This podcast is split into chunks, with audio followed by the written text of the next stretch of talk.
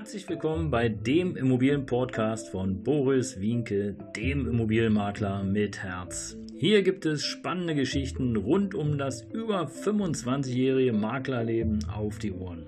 Ich freue mich auch im Namen meines Teams von 3V Immobilien, dass ihr dabei seid. Los geht's, euer Immobilienexperte Boris Wienke. Ja, ein herzliches Hallo und willkommen zum Immobilienpodcast. Heute mit der Folge 67. Der Beschiss lauert überall. Und du kennst das. Du gehst ähm, in den Supermarkt, kaufst einen Pfund Tomaten bis zu Hause und denkst, oh, da ist ja eine faul. Oder du lässt dir ein Produkt liefern, beispielsweise also ein Kleidungsstück, und ziehst es zu Hause an und denkst so, oh, da ist ja die Naht gerissen. Tja, hier ist es allerdings noch einfach. Die Tomate schmeißt du vielleicht weg oder den Apfel. Das Kleidungsstück schickst du vielleicht zurück und bekommst, wenn es gut läuft, eben auch dein Geld zurück oder wenigstens eine Gutschrift. Aber bei einer Immobilie, ihr Lieben, ist es ganz anders. Da musst du wirklich prüfen, bevor du dich bindest. Und ähm, darum ist es umso wichtiger, dass du genau weißt, welche Dokumente du bei einer Immobilienanschaffung brauchst und auf was du achten musst. Es bringt nämlich nichts, einfach zu sagen, hey, die Immobilie ist schön und ich kaufe sie mir, sondern du musst mindestens, ja, mindestens 20, 23 wichtige Dokumente vorher prüfen und noch weiter in die Tiefe gehen. Weil was kann dir alles blühen? Dir kann zum Beispiel blühen, dass da Themen oder äh, äh, Voraussetzungen im Grundbuch drinstehen, die einfach die Immobilie unattraktiv machen. So könnte es zum Beispiel sein, dass da drin steht, dass die Stadt jederzeit auf das Grundstück zurückgreifen kann, zu einem bestimmten Wert. Schon erlebt. So kann zum Beispiel auch in den Versammlungsprotokollen drinstehen, dass demnächst eine Sonderumlage fällig wird. Ja, Sonderumlage. Was ist eine Sonderumlage? Für die, die es kennen, super. Aber es gibt so viele Menschen, die ich tagtäglich betreue und mit denen ich spreche, die nicht wissen, was eine Sonderumlage ist und auch nicht wissen, wo das stehen könnte. Und wenn du natürlich nicht weißt, wo das steht, dann ist es für den Verkäufer oftmals recht praktisch.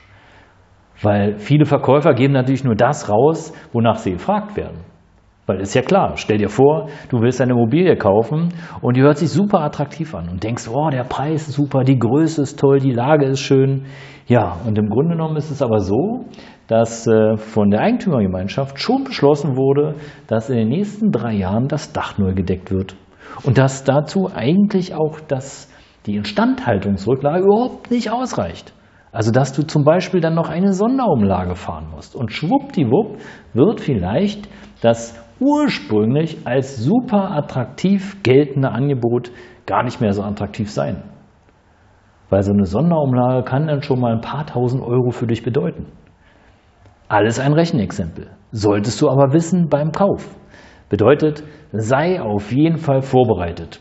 Und wir haben eine 23er Checkliste entworfen, wo du wirklich Stück für Stück, Step by Step abhaken kannst, ähm, ob alle Unterlagen da sind. Aber das reicht natürlich noch nicht aus, weil du musst ja in die Tiefe gehen. Das heißt also, wenn die Unterlagen vorliegen, dann bitte auch lesen.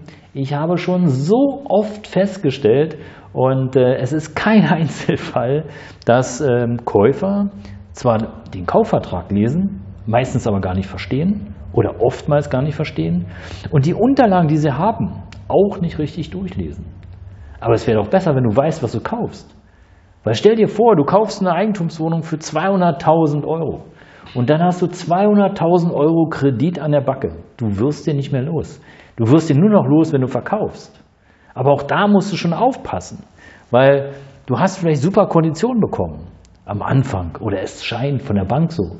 Vielleicht war dein Finanzierungsberater auch clever und dachte, naja, ach, der Interessent fragt nicht so, dann ist egal, hier sind super Zinsen, die Zinsen und die Tilgung ist ihm wichtiger, aber vielleicht muss er vorzeitig den Kredit ablösen. Was ist dann? Also hier warten eine ganze Menge Fallen auf dich, die richtig viel Geld kosten. Und deswegen ist es umso wichtiger, frag einen Profi. Sonst kann ich nur sagen, der Beschiss lauert überall. Und es gibt wirklich viele äh, Verkäufer, die gar nicht darauf eingehen, dass da mal ein Wasserschaden war oder mal ein Riss in der Bodenplatte oder dass vielleicht äh, ein Gutachter da war, der hat irgendwas festgestellt. Ähm, naja, solange nicht danach gefragt wird und solange das nicht vorliegt, wird dann verkauft. Und weißt du, eine Rückabwicklung eines Kaufvertrages ist auch recht teuer. Und das macht man auch nicht so in drei Minuten, sondern in der Zwischenzeit hast du trotzdem einen Kredit auf der Uhr. Das heißt also, du hast deine Bonität mit, einer, mit dem Kauf einer Immobilie schon mal um ein paar Prozentpunkte sozusagen nach unten korrigiert und hast vielleicht nicht mehr die 98, 99 Prozent, sondern vielleicht hast du nur 90 Prozent. Und auch die Schufa, achte bitte auf jeden Fall darauf. Weil je schlechter dein Bonitätsindex ist, desto mehr Zinsen musst du bezahlen. Und ähm, ein kleiner Punkt von vielen kleinen Punkten, die nachher vielleicht auch deine Zukunft verbauen. Daher ist es umso wichtiger, dass du auf jeden Fall einen Profi oder einen Experten fragst, der dich unterstützt. Unsere 23er Checkliste hilft dir in jedem Fall, um den Beschiss zu minimieren. Also hol sie dir, ich freue mich auf dich, abonniere gerne unseren Kanal, bleib dran, jeden Mittwoch und jeden Samstag pünktlich um 7 Uhr gibt es wieder eine neue Folge auf die Ohren. Dein Immobilienberater mit Herz, Boris Winke.